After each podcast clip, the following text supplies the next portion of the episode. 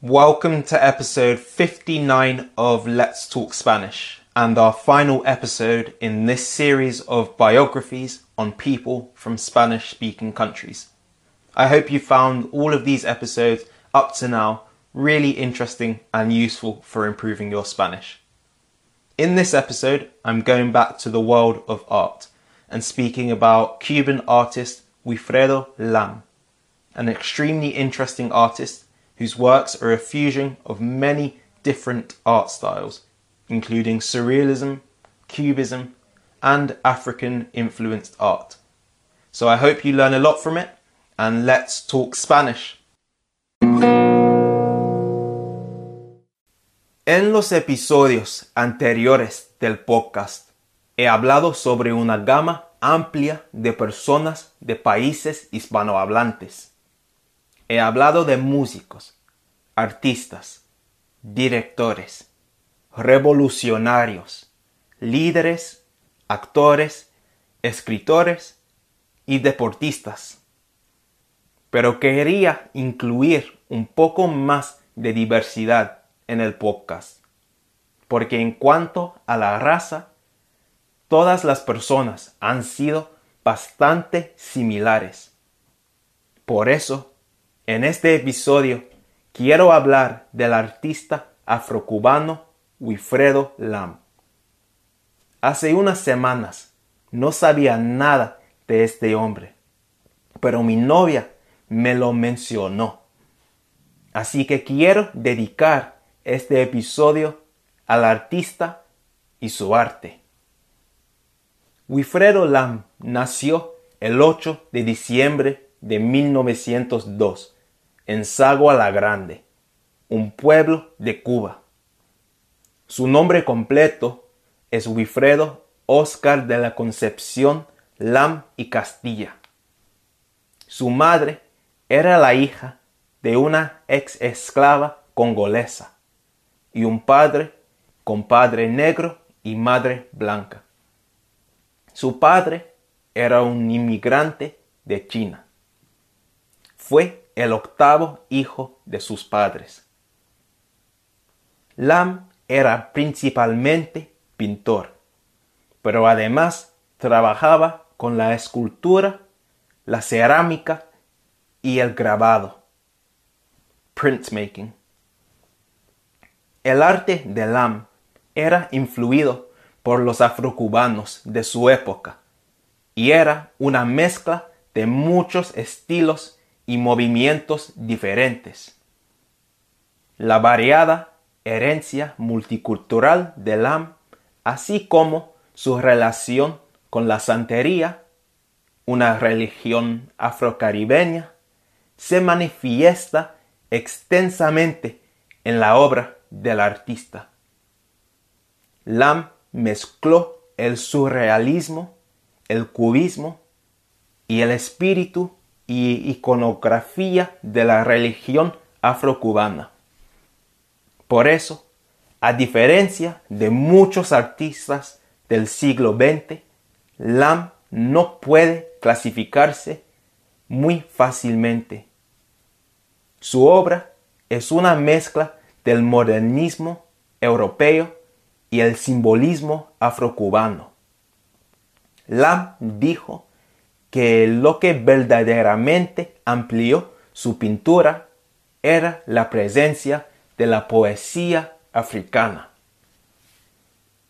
En 1916 se mudó a La Habana de Cuba para estudiar derecho porque su familia le obligó a estudiarlo. Pero no le gustó el derecho y ya estaba interesado en el arte. Después, desde 1918 hasta 1923, estudió pintura a la Escuela de Bellas Artes de Cuba. Sin embargo, no le gustó la enseñanza académica. Durante su estancia en La Habana, solía caminar por los jardines botánicos de la ciudad y bosquejar, sketch, las plantas tropicales que había. Luego se mudó a Madrid para mejorar su dominio del arte. Lam recibió una beca para estudiar en la Real Academia de Bellas Artes de San Fernando de Madrid. Estudió bajo las alas de Fernando Álvarez de Sotomayor, el hombre que enseñó a Salvador Dalí también. Mientras estaba estudiando en Madrid, visitaba con mucha frecuencia el Museo del Prado. Las obras de Velázquez, Goya y Hieronymus Bosch le inspiraron muchísimo. Inicialmente, Wilfredo quería ser retratista, a portraitist. En 1929 se casó con Eva Piris, su primer matrimonio. Sin embargo, su esposa y su hijo joven murieron de tuberculosis dos años más tarde, en 1931. Lam dijo que esta tragedia le privó de todo su entusiasmo por la vida. Esta tristeza se refleja en su obra. En 1936 y 1937, Wilfredo luchó por las Fuerzas Armadas eh, Republicanas en la Guerra Civil Española. Él diseñó carteles antifascistas y trabajó en una fábrica de municiones. La violencia y horror de esta lucha inspiraron algunas de sus pinturas.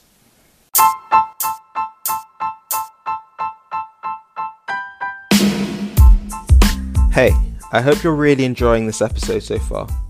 We're putting out lots of free content every day. But if you would like more personalized help to improve your Spanish, Espeak also offer one to one online lessons using Skype and Zoom. These lessons can allow you to accelerate your Spanish learning and learn specifically what you want to. You'll be learning with tutors with many years of experience studying Spanish themselves and also lots of experience living and working in Spanish speaking countries, which they'll be able to pass on to you through these lessons. If you're interested, you can head to our website now to sign up for your free meeting with us. And I'll leave the link in the episode description for this. So if you're interested, head to our website and sign up. But I'm going to get back to the episode now. En 1938 se mudó a París, una mudanza que desempeñaría un papel muy importante en la trayectoria de su carrera y vida. Mientras estaba en París, se hizo amigo de Pablo Picasso, el gran pintor español. Picasso era 21 años mayor que Lam y le puso bajo su ala. He took him under his wing.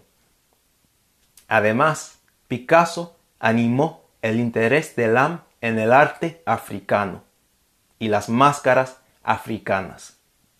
Y el pintor español le presentó a Wilfredo a todos sus amigos, los pintores, los poetas y los críticos de arte, incluyendo Matisse, Juan Miró y Breton. Durante esta época, la obra de Lam empezó a aproximarse to move towards al estilo modernista y empezó a experimentar con técnicas cubistas.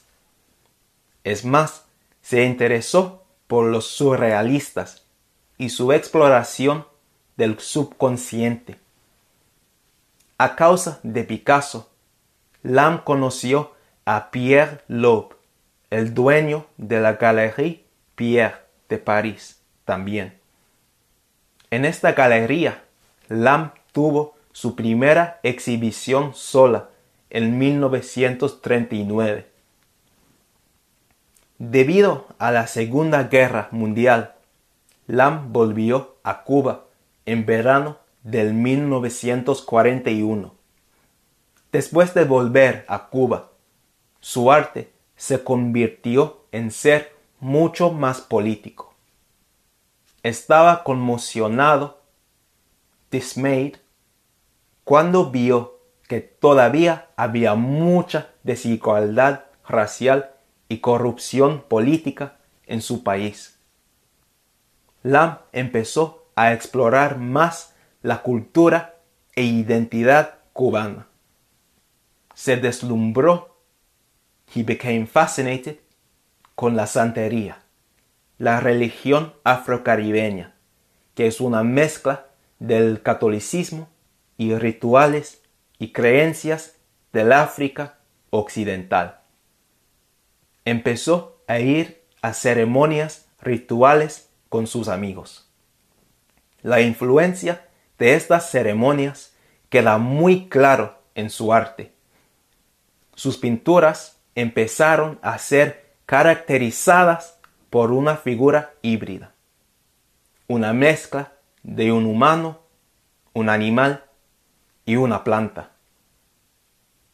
Además, Lam creía que la gente se concentraba demasiado en el individuo, así que intentaba pintar figuras más genéricas.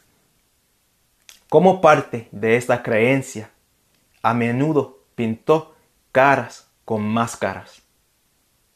Estas máscaras representaron máscaras africanas. La jungla es considerada su obra maestra. La pintura es una mezcla de humanos, animales y plantas. Lam dijo que en esta y otras pinturas intentó reubicar, relocate a objetos culturales africanos en su propio paisaje y en relación con su propio mundo. Esta pieza se compara a menudo con la obra maestra de Picasso, Guernica. Wilfredo Lam murió el 11 de septiembre de 1982, a la edad de 79 años. Murió en París. Durante su vida tuvo más de 100 exhibiciones alrededor del mundo. Recomiendo que vayas a mirar el arte de este artista cubano, porque es muy impresionante e impactante. Creo que el artista debería ser mejor conocido alrededor del mundo. Muchísimas gracias por escuchar y nos vemos pronto. Chao.